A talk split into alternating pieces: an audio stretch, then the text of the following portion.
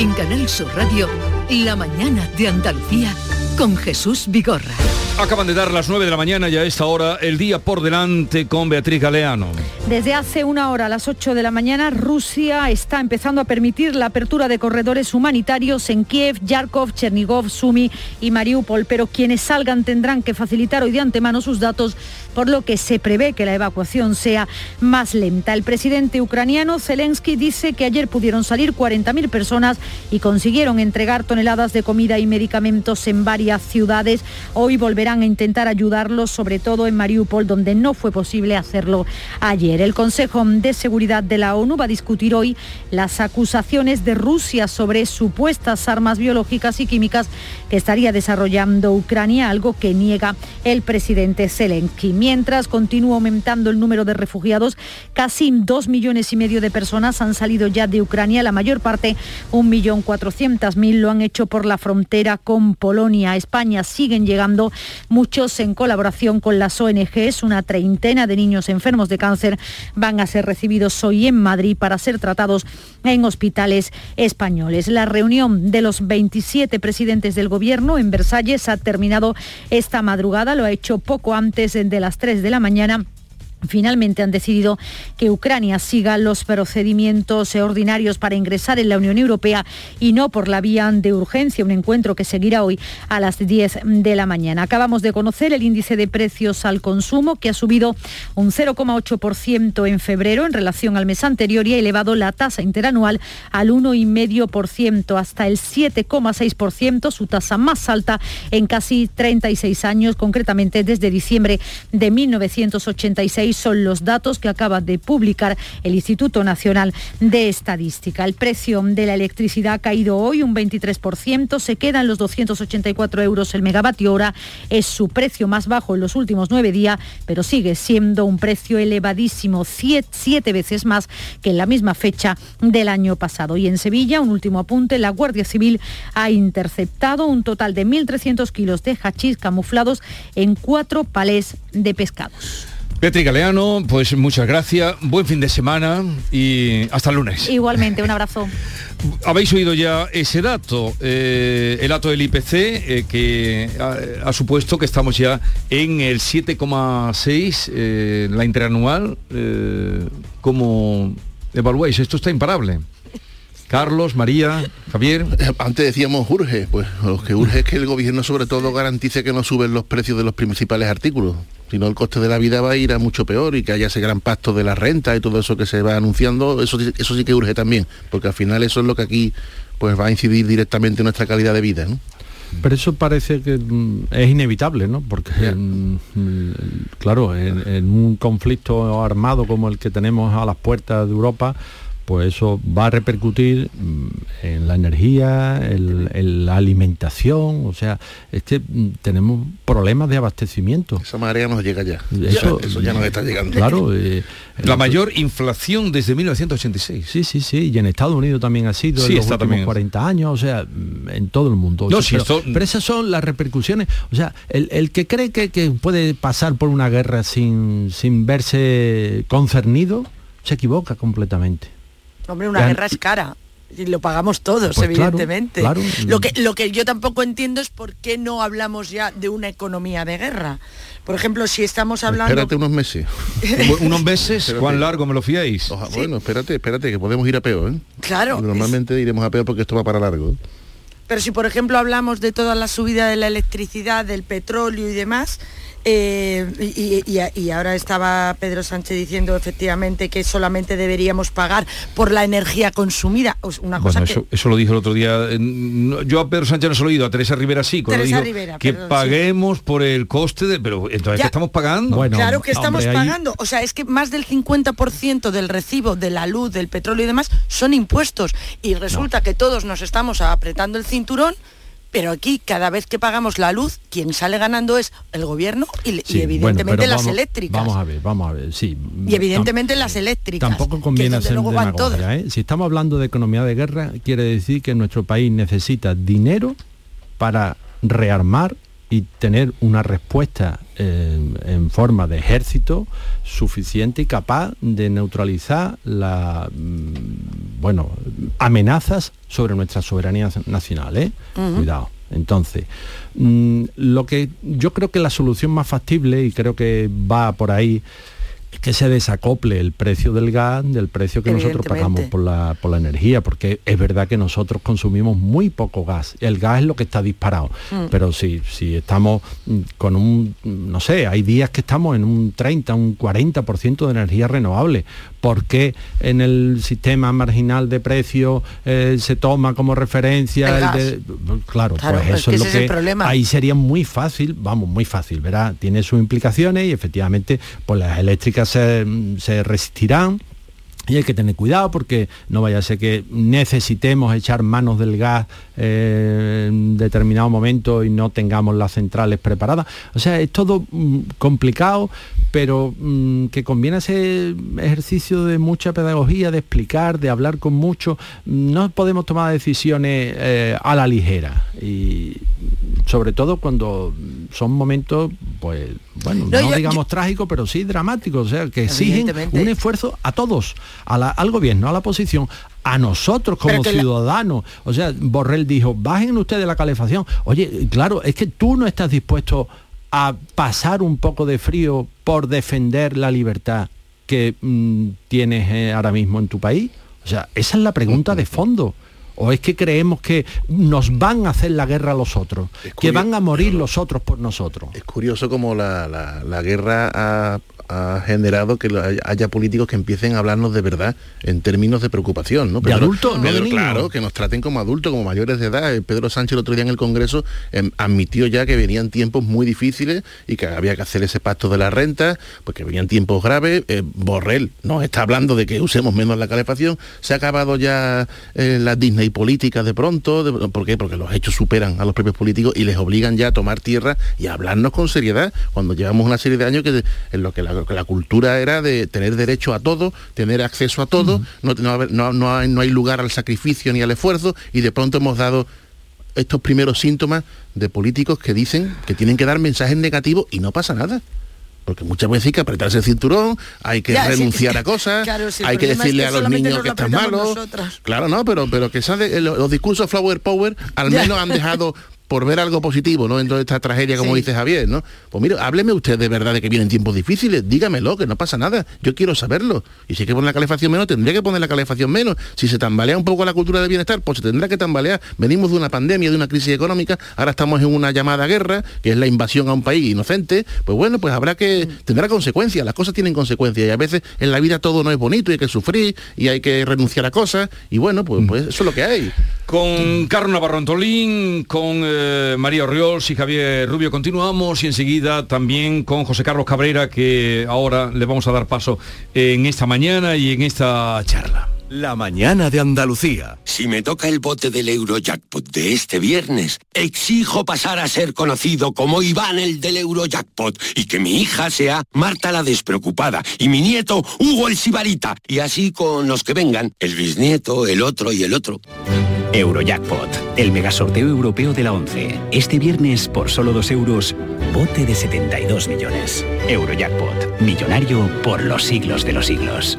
11. Juega responsablemente y solo si eres mayor de edad. Antonio, Ander, Jordi, La Pauli, Jimena, Mari Carmen, Alberto, Luis. En España hay 47 millones de maneras de llamar al feminismo.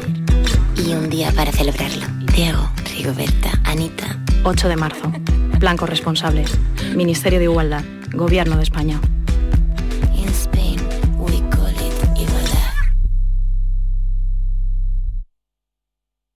Canal Sur Sevilla. Antonio, ¿quieres mi opinión? Driveris. Cómprate un Driveris y deja ya de comerte la cabeza.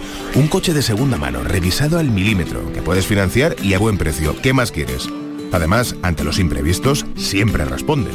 Antonio, Driveris, que son vehículos de ocasión de verdad. Entra ya en driveris.es. Porque realizar una obra eficaz y eficiente en Sevilla es posible. Revesan. Contamos y trabajamos con arquitectos, administradores de fincas y para particulares, llevando a cabo sus proyectos con la calidad y seriedad que nos caracteriza. Contáctenos en revesan.es. Revesan, transformando Sevilla. Se acerca las nueve y media de la mañana y desde hace unos minutos, Berrocar Automóviles te espera en sus instalaciones. Desde Grupo Berrocar te deseamos que tengas un buen día.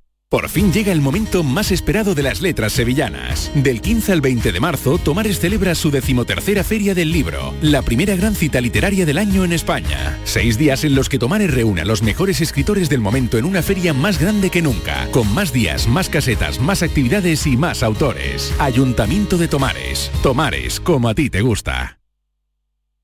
Humor, ingenio, música en directo, entrevistas. Todo lo tienes en el show del comandante Lara.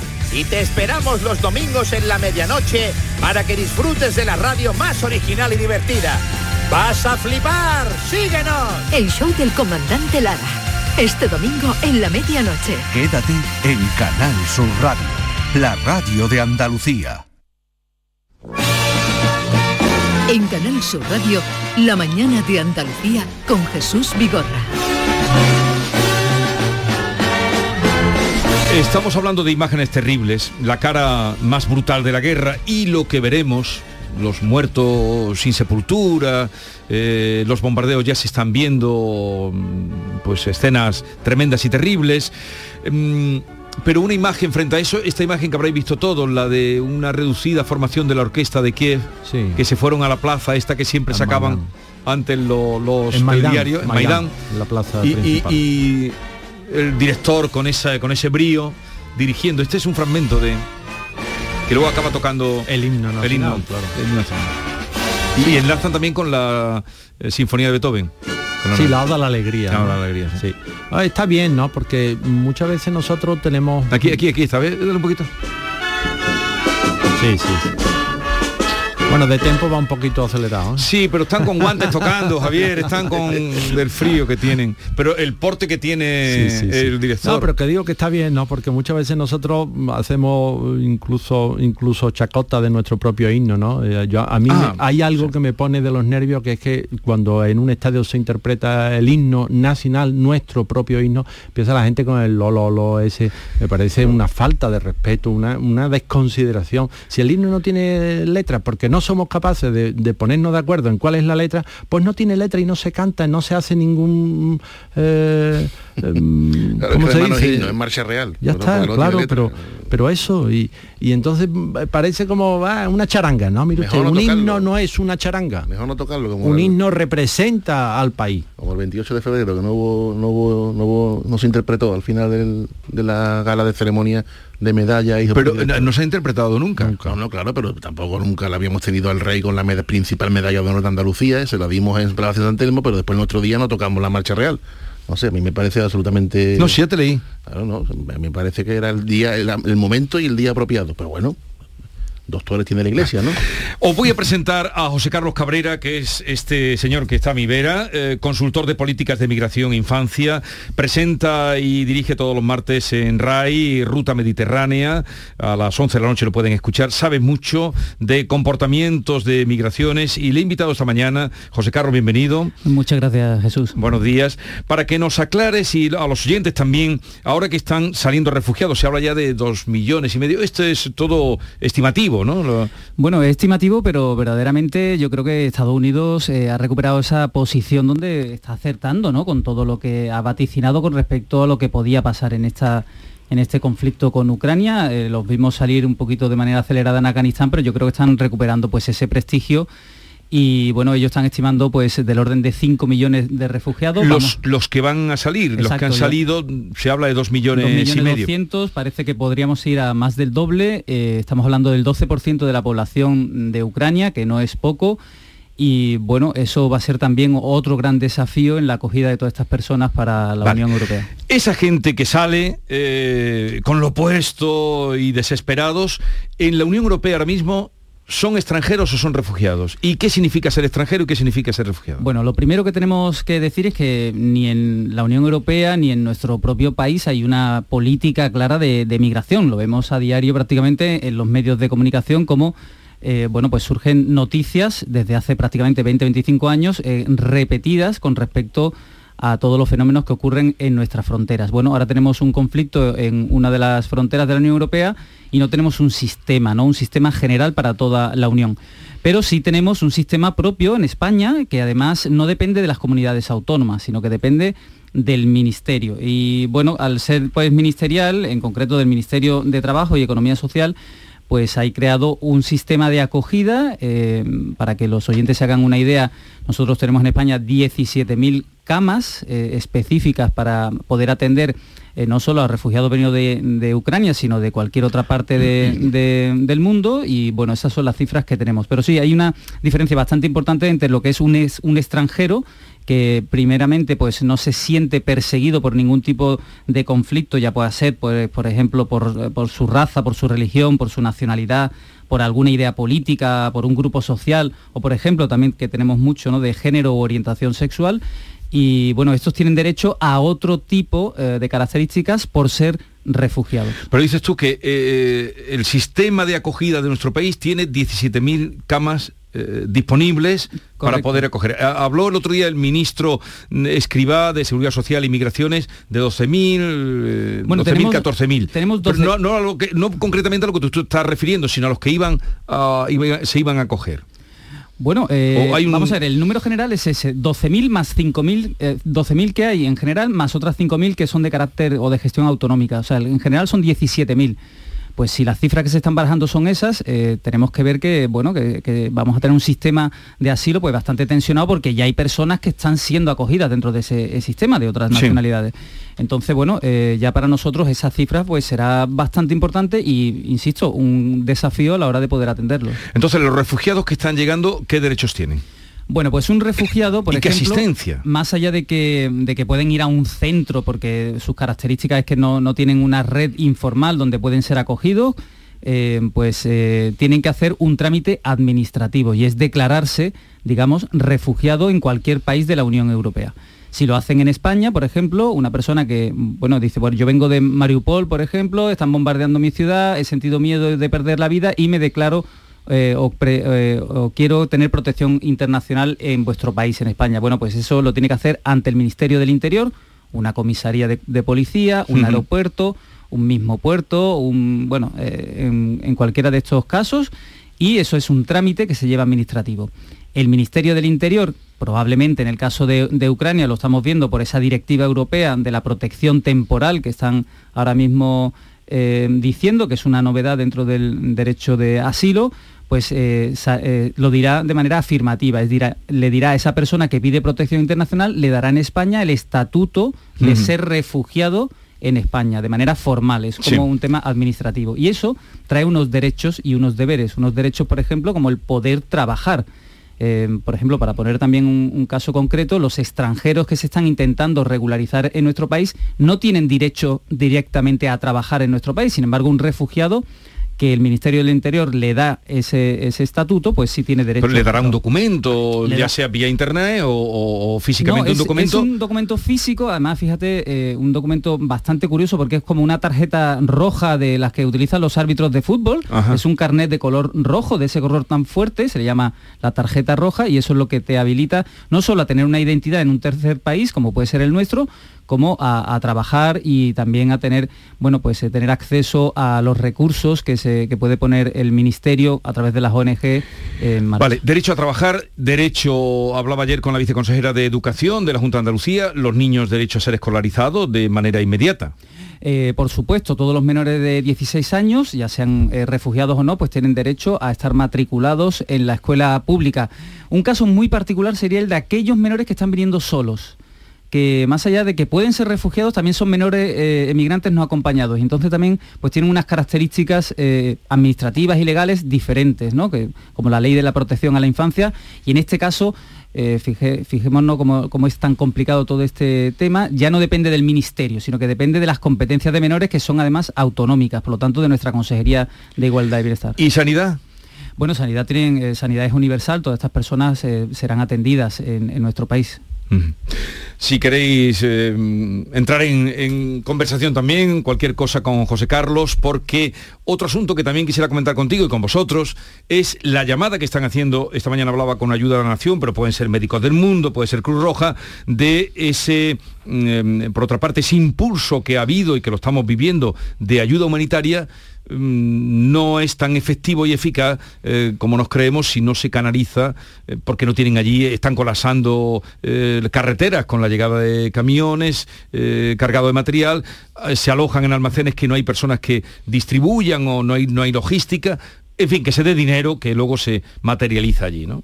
Mm, sí, parece que es lo más, lo más urgente y lo más necesario. Yo precisamente a un amigo que va a salir el sábado, mañana, mañana sale, hacia la frontera de Hungría con un autobús y mm, pretende, vamos, mm, ha hablado ya con el centro de refugiados allí y repatriará o, eh, traerá a España unos 30 personas. Y le dije, ¿qué necesitas? ¿Qué puedo, que esté en mi mano? ¿no? Y me dijo, dinero. Si no, mm, no, no, no necesitamos nada más, porque es verdad que eh, mover la mercancía desde aquí hasta allí es un disparate logístico, cuando además allí están presionando sobre eh, la población, sobre los suministros, sobre... Mm, entonces necesitan ese apoyo para que funcione la maquinaria normal de, aprovisionamiento en el terreno. ¿no? podemos pensar en hacer un puente aéreo, ¿verdad? Mm. Porque, claro, la capacidad de nuestros autobuses es limitada. Imagínate cuánta mercancía puede transportar una 400M, por ejemplo, ¿no? Eh, ¿Cuántos autobuses llenos de hasta, hasta los topes podrían entrar en un... Pero al final eso no es operativo. Lo más operativo es estar sobre el terreno, tener dinero y comprar y distribuir.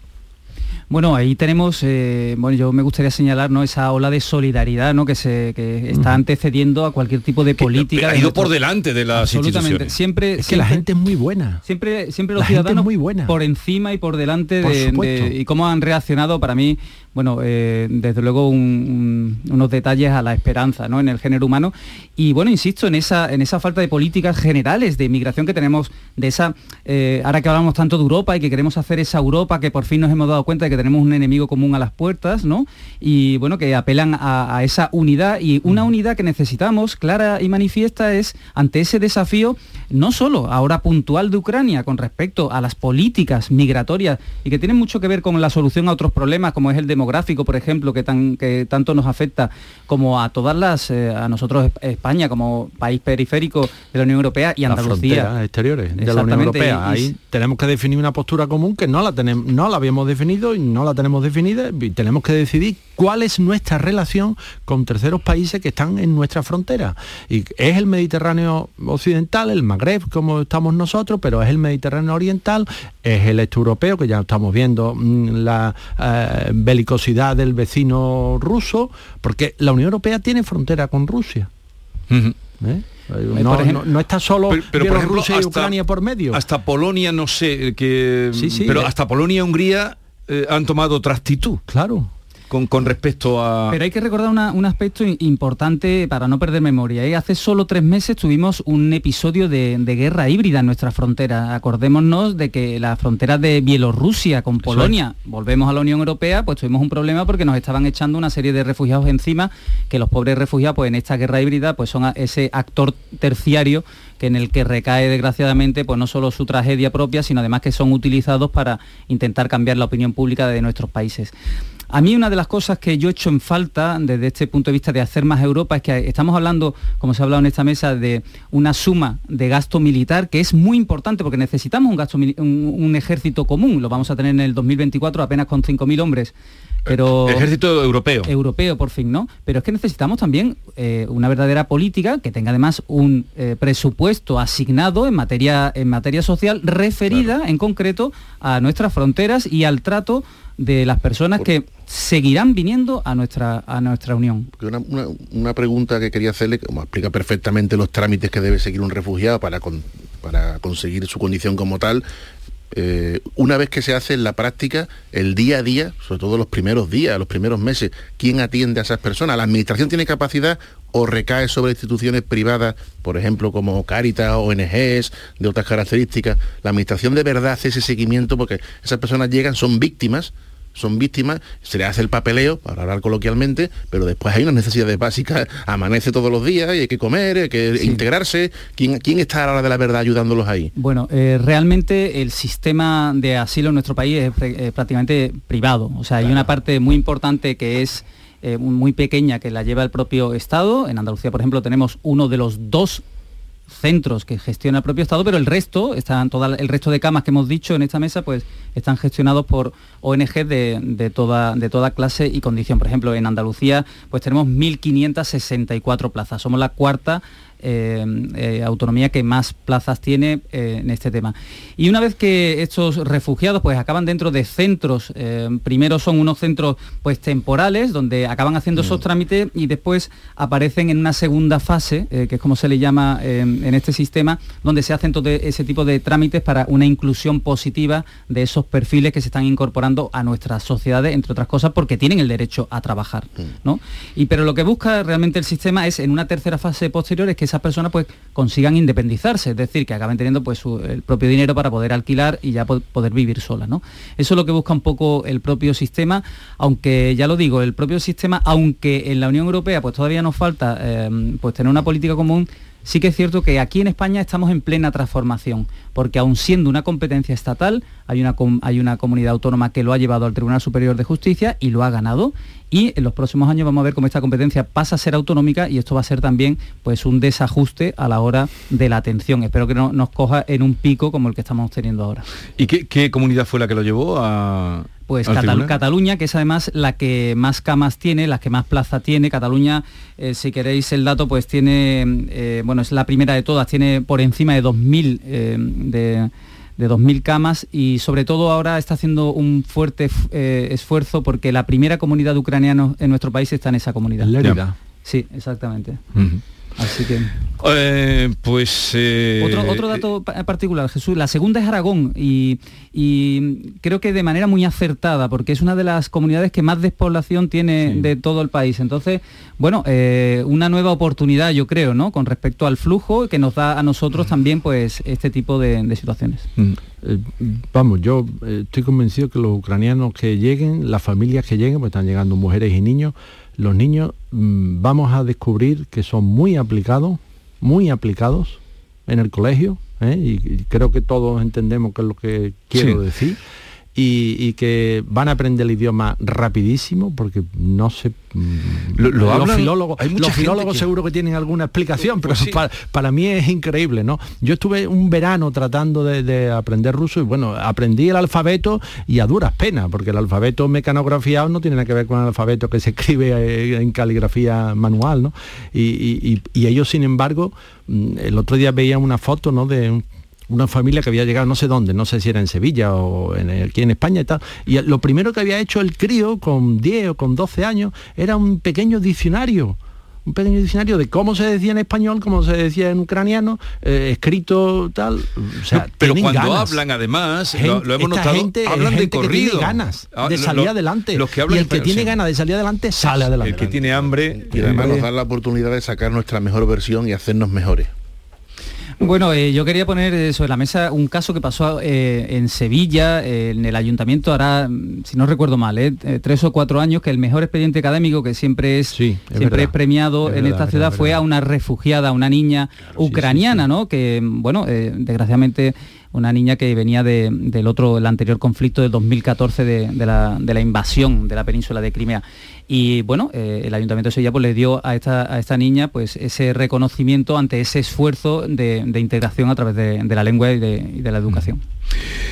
Veremos qué, qué pasa. Mm, otro asunto, María, que sigues ahí, ¿no? Que estás muy callada. María.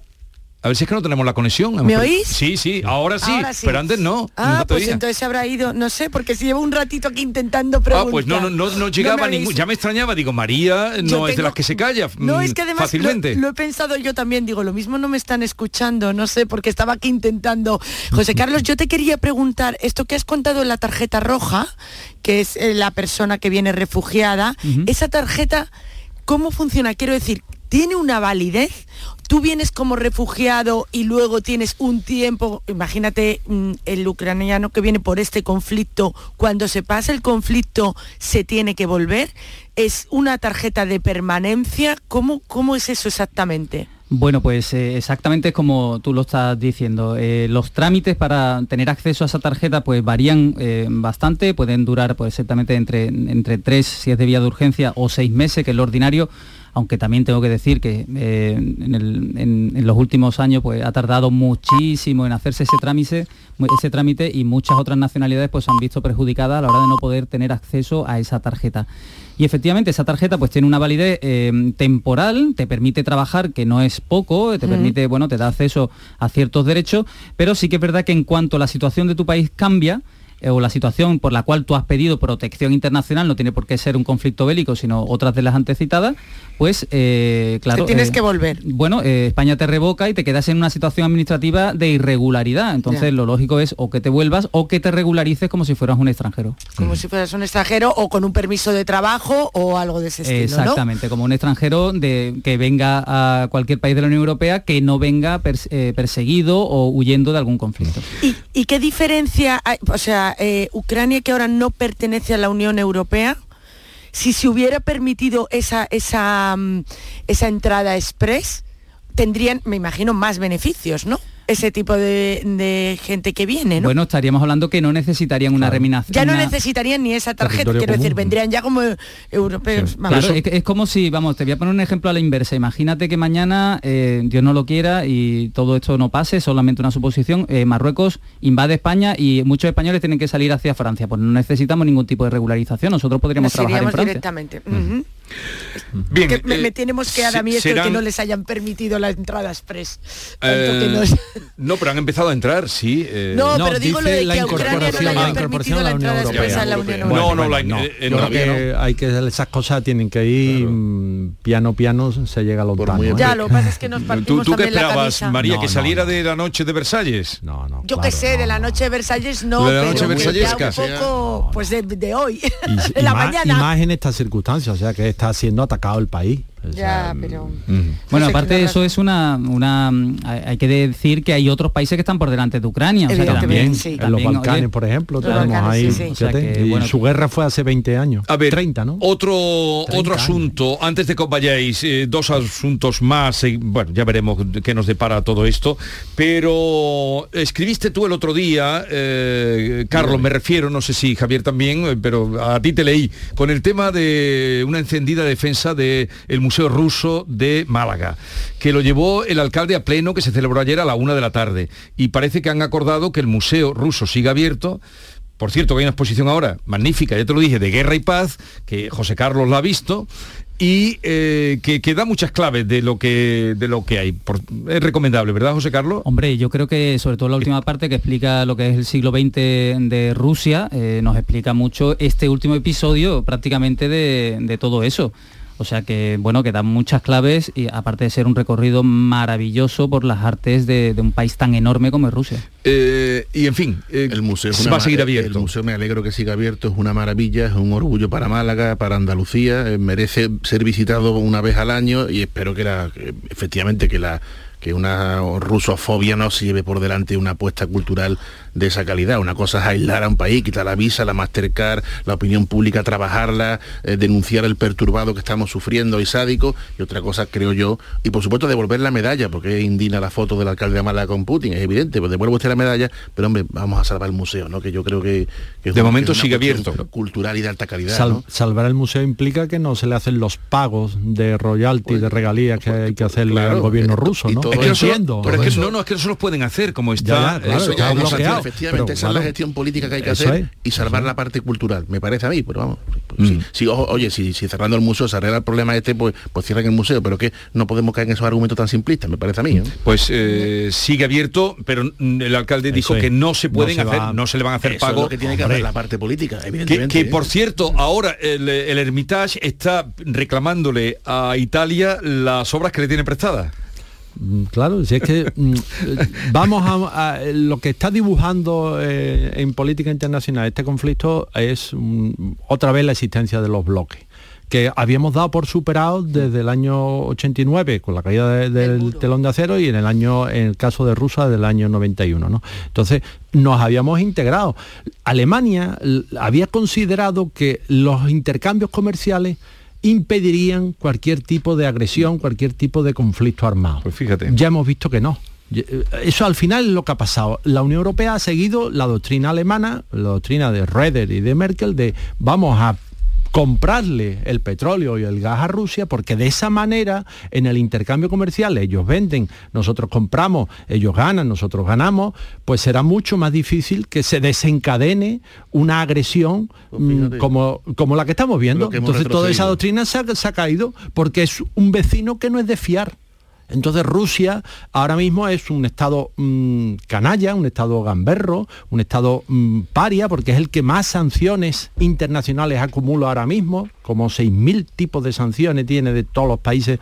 Mm, entonces, claro, nadie se fía de un vecino así. Y con un vecino así tú no haces negocios, no haces intercambios culturales de los museos de la Hermitage, que tiene varias sedes por el mundo, no haces, eh, pues no sé, intercambios científicos la producción científica de allí, de aquí. Ah, es una pena, nos estamos amputando una parte, pero es que no nos podemos fiar. Nos va a hacer falta un Juan 23 con la crisis de los misiles o un Juan Pablo II con la caída del bloque comunista. Un Gorbachov. haciendo falta algo así, ¿eh? Urge. Bueno, Gorbachov lo, ¿Dónde está Gorbachov? Gorbachov lo vemos aquí como un héroe, pero tú preguntas en Rusia la opinión que tiene Carlos, allí cómo ven a Gorbachov. Bueno, es una figura un poco, a ver, eh, tenemos que pensar que ellos también venía de la gran Rusia, ¿no? Y aquello fue la caída del muro y la pérdida bueno, de aquella, de aquella lluvia estos lodos, quiero decir, ahora ha recuperado eh, este, bueno, lo habéis nombrado vosotros, ¿no? Este sádico patológico como es el mm. presidente actual de, Rusia, pues esa Pero idea. Tampoco está loco, ¿eh? Tampoco está loco. él obedece a una lógica, porque todo tiene su lógica. Pero para mí lo interesante es que él arguce eh, un argumento histórico para invadir Ucrania. Delirio de zar. Exacto, entonces, para que veamos la importancia ¿no? que tiene también eh, la historia en el, imaginario y la geografía, en ese imaginario, ¿no? Y, y, bueno, Gorbachev fue el que, el que reculó, digamos, eh, si me permiten la, mm. expresión, a, esa idea hacia atrás. Y bueno, la OTAN está intentando ocupar ese espacio y ahora nos encontramos pues en, un Pero Gorbachev aunque se sacrificó, no sé cómo lo verán allí, pero dio un paso importante. Dio el paso importante paso... que nos hacía ver que la guerra en Europa ya era cosa del pasado. Pues ya ve. Mm. Pues ya ve. Bien, antes de terminar una nota un poco frívola, eh, que, que, no lo es, o sí, a mí me estás mirando. Y tú eres el culpable, sí, porque tú escribes hoy. Y, además tú en, tu columna del diario de Sevilla, que se lee en todo el grupo Yolí, en el día de Córdoba, en, fin, en todos los periódicos del grupo, eh, titulas Las tragaderas de un maestrante. Y viene, y viene este, esta, esta historia o esta columna a cuenta del cartel de, toros. de, toros. que se presentó ayer. Eh, si de, en Almería nos quieren ver como que estamos hablando de Sevilla, no, además yo soy de Córdoba. Es que el cartel que se ha presentado de la feria mm, de Taurina siempre mm, hay expectación, porque desde un tiempo a esta parte, hace ya muchos años, la maestranza de Sevilla lo encarga a un artista contemporáneo y está haciendo su colección de arte contemporáneo. un artista reputado internacionalmente. ¿eh? reputado quiere decir que vale dinero, que, es cotizado. Vamos, A monetizar, vamos a monetizar. Pero claro, qué verbo, monetizar, ¿no te gusta? Terrible. ¿eh? Monetizar. Bueno, resulta que ayer... Vamos a optimizar. ayer presentan el cartel que no es uno, que son dos, de un vietnamita que, como dice, eh, parece que la historia de él está por encima además del cartel, la historia de este, de este artista. Y nuestro amigo Carlos Navarro Antolí habla de las tragaderas de un maestrante, dice, hay que tener menos vergüenza que un gato en una matanza para hacer el cartel que el valeroso vietnamita ha realizado, hay que tener valor de luego, para anunciar la primera gran temporada taurina de España. Las tragaderas del teniente del hermano mayor de la Real Maestranza de Caballería de Sevilla, Santiago León, se han convertido en una referencia en toda España en una sola tarde. Y aquello fue terrible, el acto de presentación tuvo que ser, vamos. Pero a ver quién quién describe el cartel. Eh, No sé si ¿Quién se María lo ha visto. ¿Tú lo has Sí, visto, yo lo María? he visto, es Ah, un, el es un cartel, lienzo ¿tú lo has visto, rojo José y Carlos? otro Son rosa. dos carteles.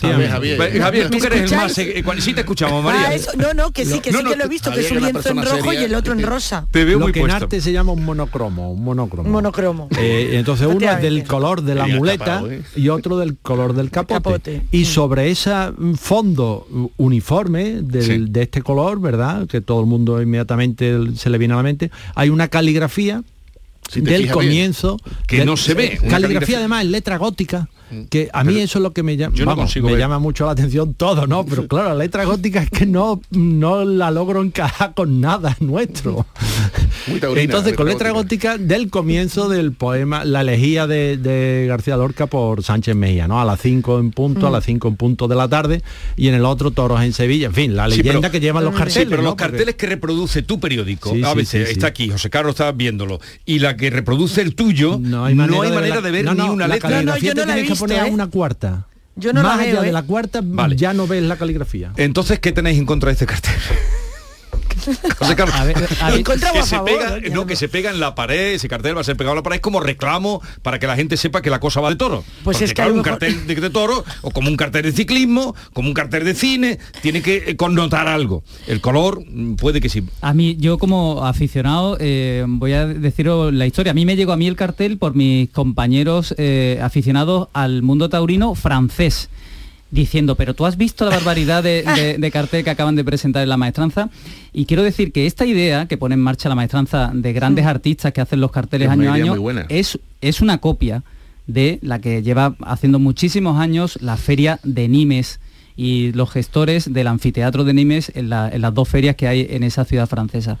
Y mm, desde luego este no es el más agraciado, yo creo que eh, la idea es siempre buena, pero si comparamos por ejemplo con los últimos que se han presentado y los artistas que se han presentado en la feria de Nimes, que es una feria muchísimo más pequeña que la de Sevilla, pues nos daremos cuenta de que bien la idea está bien copiada, pero desde luego no están dando con la persona. La, la apuesta por el por el arte de digamos de calidad, de grandes nombres, la comenzó la maestranza promovida por, por Juan Maestre, que en paz descanse, y nos, ha dado grandísimos carteles. A mí personalmente el que más me gusta es el de, el de Botero, que es ese picador Sí. con Sí. un sobrepeso acentuado. Sí, en pero el- había- una connotación. Ha, habido, claro, sí, ha habido Ricardo Cadena, ha habido grandes artistas. Miquel Barceló. Y ha, claro, y La- ha habido la también, banderilla. y ha habido también algunas que otras mamarrachadas, ¿no? Y, pues que- que- y lo de lo de esta vez que me parece que no es serio, sencillamente. No es serio. Y lo- por supuesto que no digan que Sevilla, los andaluces no tenemos capacidad para apreciar arte contemporáneo, que no salimos de la. No, no, mire usted, no. Aquí sí se aprecia el arte contemporáneo, tenemos un gran centro de arte contemporáneo andaluz,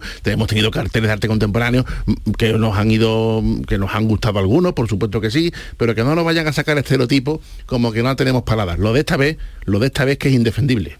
Yo creo que se trata de, una ejecución un tanto apresurada. Creo que es el que me da la impresión esa, ¿no? Que, que se le ha echado el tiempo encima. mm, Ha estado, eh, bueno, ayer explicaron que A el- ver, de- se ha retrasado porque el Omicron, la, no sé, algo de eso. Y entonces ha dicho, bueno, o sea, esa idea. Pero que lo- habrán concurrido más, No, o se le encarga, no, no, ah, se no, le encarga encarga solo a uno. A- a o sea uno, que esa vale. idea, pues a lo mejor lo que le falta es decantarse en el tiempo, porque el arte al final es, el artista tiene que sobre esa idea, sobre ese concepto, tiene que trabajar, Trabajar, hasta encontrar claro. la, la expresión de, de esa idea primigenia. Y yo creo que ahí se ha quedado en esa idea primigenia y bueno. Bueno, ha salido también habría que, leer si no hay una normativa de qué es lo que tienes que poner en el cartel. Bueno, el arte no tiene normativa. Claro, Sí, pero, voy. tiene- No, pero que te lo si es están un cargando para, concurso. para anunciar. si ¿Funciona es un- o no funciona? Claro, ¿Emociona que o si no es un- emociona? Que si es Pues un está. concurso donde se presentan No, varios, no, que no, no, es no. el caso, que no es el caso. Encargo directo y bien pagado además. Claro. Bueno, pues, Monetizado. Monetizado, optimizado y visualizado. Bueno, en este caso, por lo visto, lo ha donado. Según Ah, sí, es una expresaron ayer. para la maestranza. Según expresaron ayer, lo había donado. que es donado. Sí, que sí, no le ha costado dinero Que, el artista pues ha dicho, no, no, no, renuncio a mi Entonces ya, monumento. ya está monetizado, desde luego, porque bueno, de- pare- parece ser que es el artista No, pues, pero- más joven, me- mejor. eh, Pero que, Sí, lo- no, que no, más- pero que los nombres que han pasado por ahí han estado muy bien pagados, tú lo sabes, Navarro y tú, Javier Rubio, pero muy bien pagado. La, la Real Maestranza que suele hacer las cosas muy bien. Pero ahora esto cómo encaja, porque el cartel se utiliza para las entradas, se utiliza. Ahora esto cómo. y se pegan las paredes.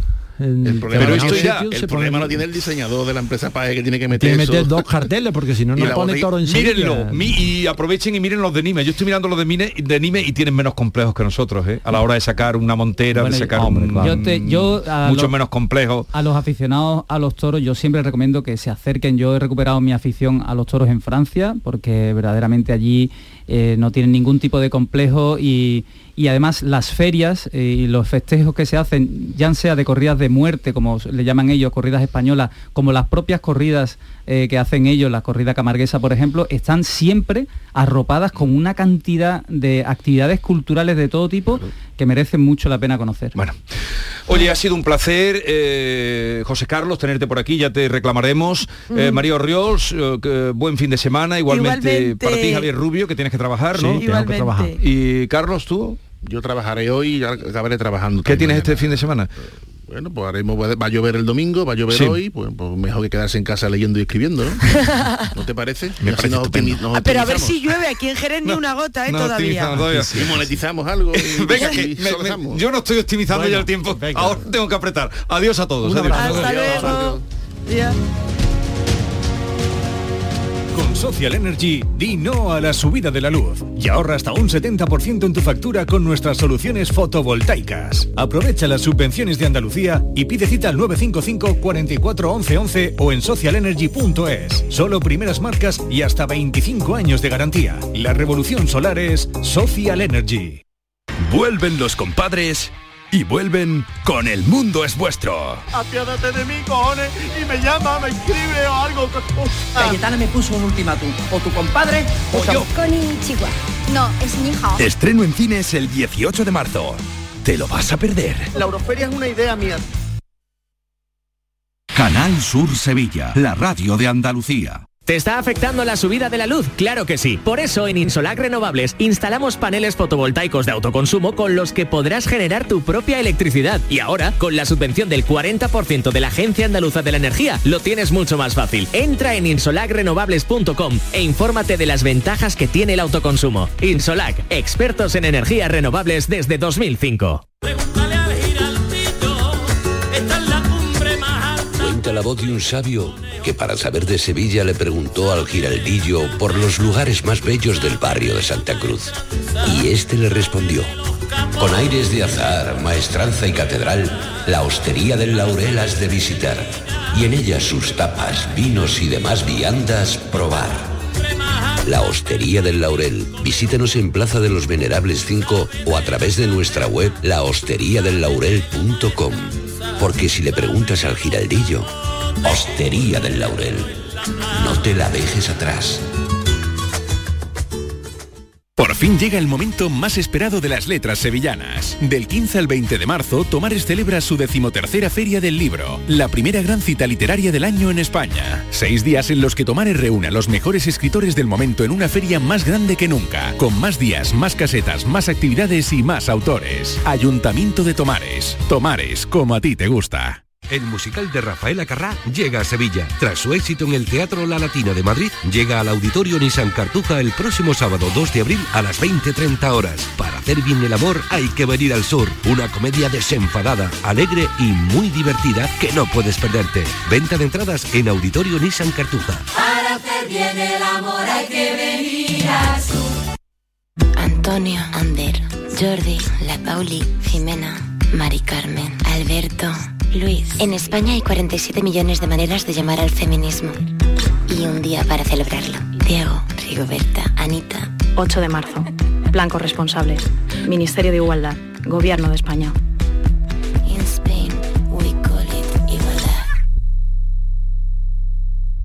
Información, cercanía, diversión. Así es la tarde de Canal Sur Radio con Mariló Maldonado. Tu programa de radio de las tardes en Andalucía. Con toda la actualidad y las historias que más te interesan. La tarde de Canal Sur Radio con Mariló Maldonado.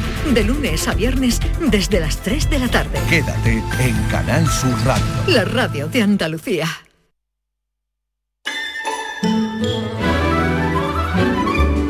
Esta es La Mañana de Andalucía con Jesús Vigorra, Canal Sur Radio.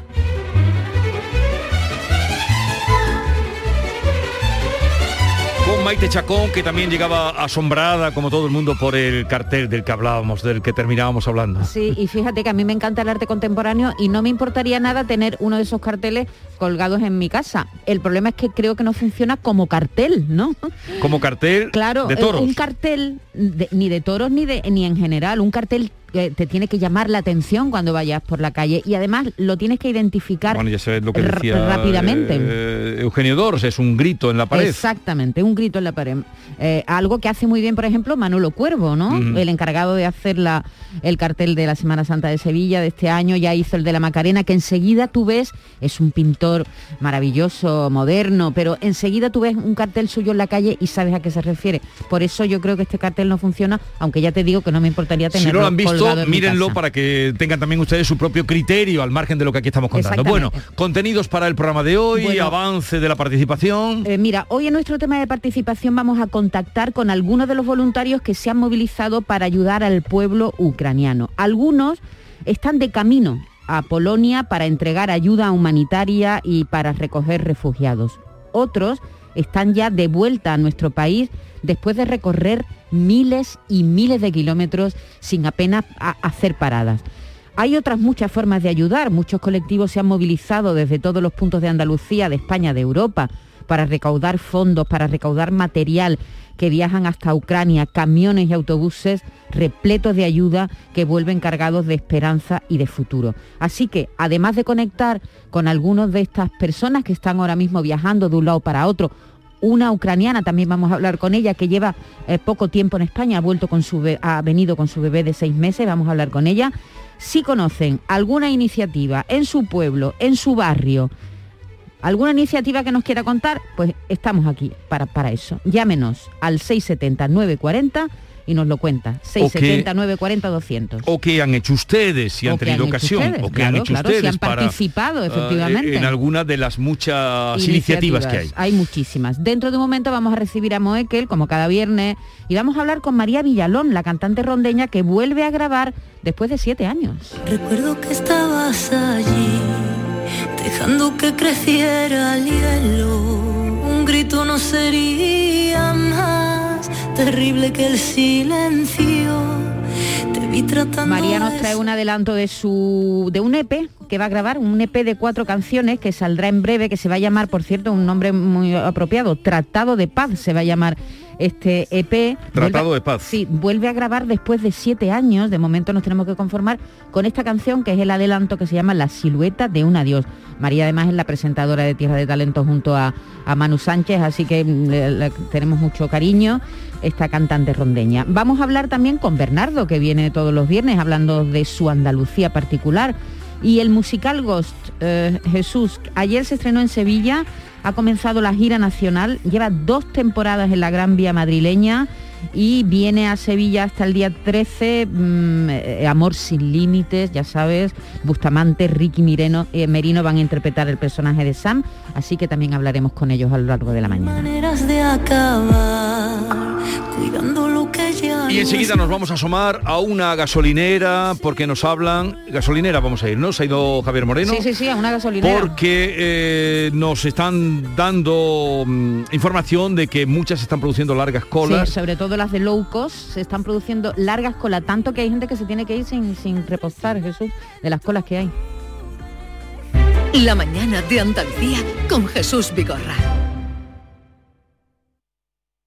Canal Sur Radio, Sevilla. Si necesitas un electrodoméstico, ¿por qué pagar de más en grandes superficies? Ven y paga de menos en Tiendas El Golpecito. Tus primeras marcas al mejor precio y una selección de productos con pequeños daños estéticos con descuento adicional y tres años de garantía. Tiendas El Golpecito. Ahorra hasta el 50% en tus electrodomésticos. 954 100 193 y tiendaselgolpecito.es. Ha sido un buen día, así que pides una pizza, metes la caja en el contenedor azul y su cartón se transforma en algo nuevo, como una caja de galletas de alguien que ha tenido un buen día, y recicla la caja y su cartón se transforma en algo nuevo, como una caja de galletas. Cuando reciclas, formas parte de un mundo que no deja de girar. Recicla más, mejor, siempre. Lipasan y Ecoembes. En Patatas Ariza trabajamos cada día para llevarte las mejores patatas y cebollas a tu mesa, comprometidos con el mejor sabor y la máxima frescura. Apostamos por la innovación y el desarrollo contando con el mejor equipo humano e instalaciones de última generación. Disponemos de venta directa al público. Contacta con nosotros en el 952 340 311. Patatas Ariza, sinónimo de calidad. ¿Eres de los que se desesperan cuando no carga un vídeo en YouTube? Vente a Unicable y combina nuestros servicios de fibra, móvil y televisión como quieras. En Unicable encontrarás tarifas de otro planeta. Visítanos en La Rinconada, Umbrete, Cantillana, Santiponce, La Puebla del Río, San José de la Rinconada y Alora, en Málaga. Encuéntranos en unicableandalucía.com. Recuerda, tu operador local es Unicable.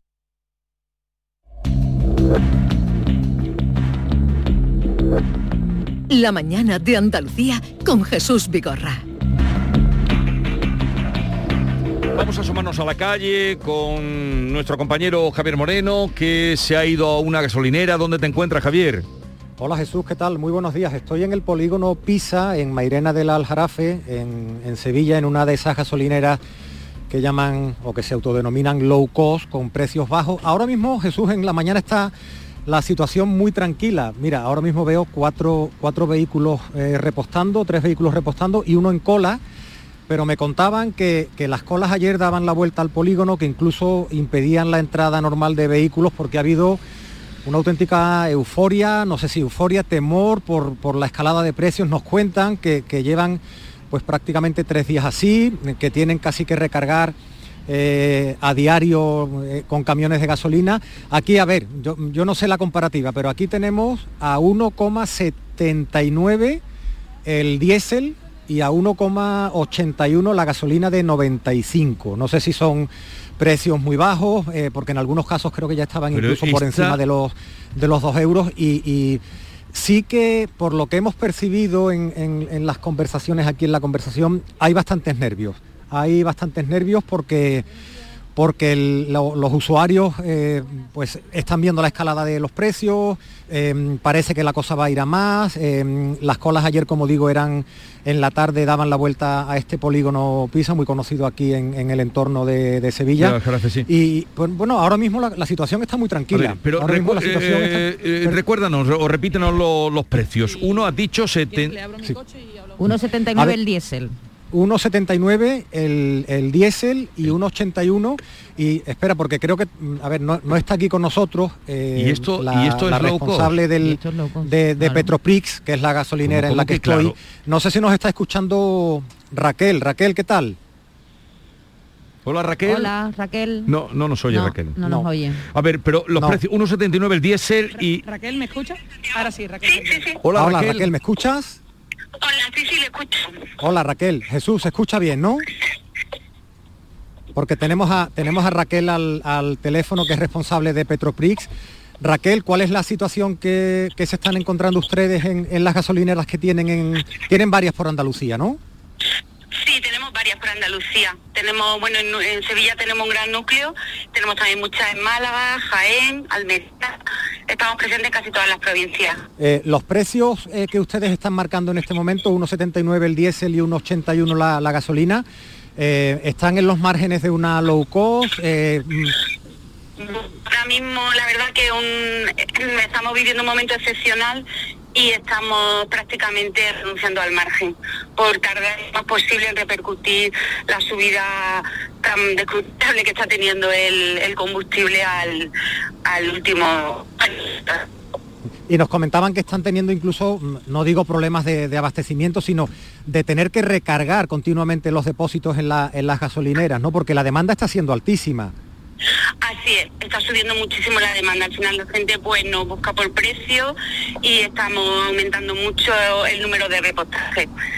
Y... E intentamos, sabemos que formamos, que formamos algo de, de cola en muchas gasolineras. Bueno, es verdad que nosotros, por nuestro sistema, como tenemos incluido muchos sistemas eh, tecnológicos, pues podemos, el, el, espacio en el que la gente reposta es menor que en las gasolineras tradicionales. Uh -huh. Raquel, por la información que tienen ustedes en Petroprix, ¿por dónde viene la cosa? ¿Por dónde vienen lo, los precios, la compra de, de combustible? ¿Va bueno, a subir pues, mucho? Por las, no creemos que los próximos, que en el próximo espacio de tiempo no creemos que haya bajada. Creo que, va ahora un tiempo el, el gas, eh, bueno, el combustible va a un precio alto, desgraciadamente. A ver, no, no, no te hemos escuchado esa última parte porque se entrecortaba. ¿Me decías que por dónde van a ir la subida? Bueno, eh, yo creo que se van a mantener altos durante un tiempo, porque bueno, la incertidumbre hay mismo, hay muchísima demanda de combustible y, poca oferta, por lo cual los precios no, no se estima que bajen en breve. Mm. Raquel, ustedes son de, de- de Jaén, esta empresa es jienense, ¿no? De Martos, ¿no? Estamos en Jaén, sí, en Marta estamos ubicados en la central, sí. ¿Y tienen cuántas en Andalucía? Pues en Andalucía, pues un segundo. No sé ahora mismo el número exacto. Bueno, no te preocupes. Gracias, Raquel, gracias por atendernos. Eh, bueno, Jesús, esa es la situación. Raquel, que nos atendía por, Sí. por teléfono desde, desde Jaén. Ahora mismo no hay colas, pero ayer eran, eran muy, muy largas, muchos vehículos y no sé si conviene o amerita hacer un llamamiento a la, cordura, pero bueno, eh, los usuarios y los conductores están tratando de repostar al precio más bajo posible. Gracias Javier. Eh, no hay, no se contempla y estamos hablando de una de un grupo de, de- de low cost y nos dicen que no se contempla que eso vaya a cambiar, sino todo lo contrario. 1,79 el gasoil y 1,81 eh, la gasolina. La 95. Estamos hablando de esa empresa que tiene eh, pues las llamadas low cost. Llegamos a las 10 de la mañana.